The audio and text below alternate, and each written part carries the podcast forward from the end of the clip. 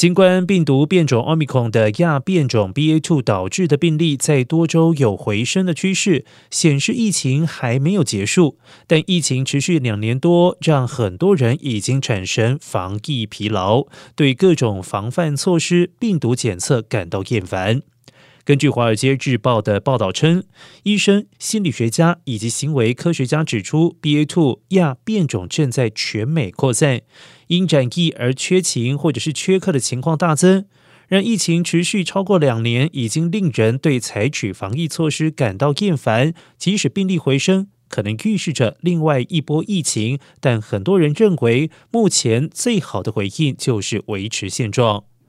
蒙茅斯大学在三月中旬进行的一项民调显示，将近四分之三的美国人认为新冠病毒将继续存在，但人们应该继续自己的生活。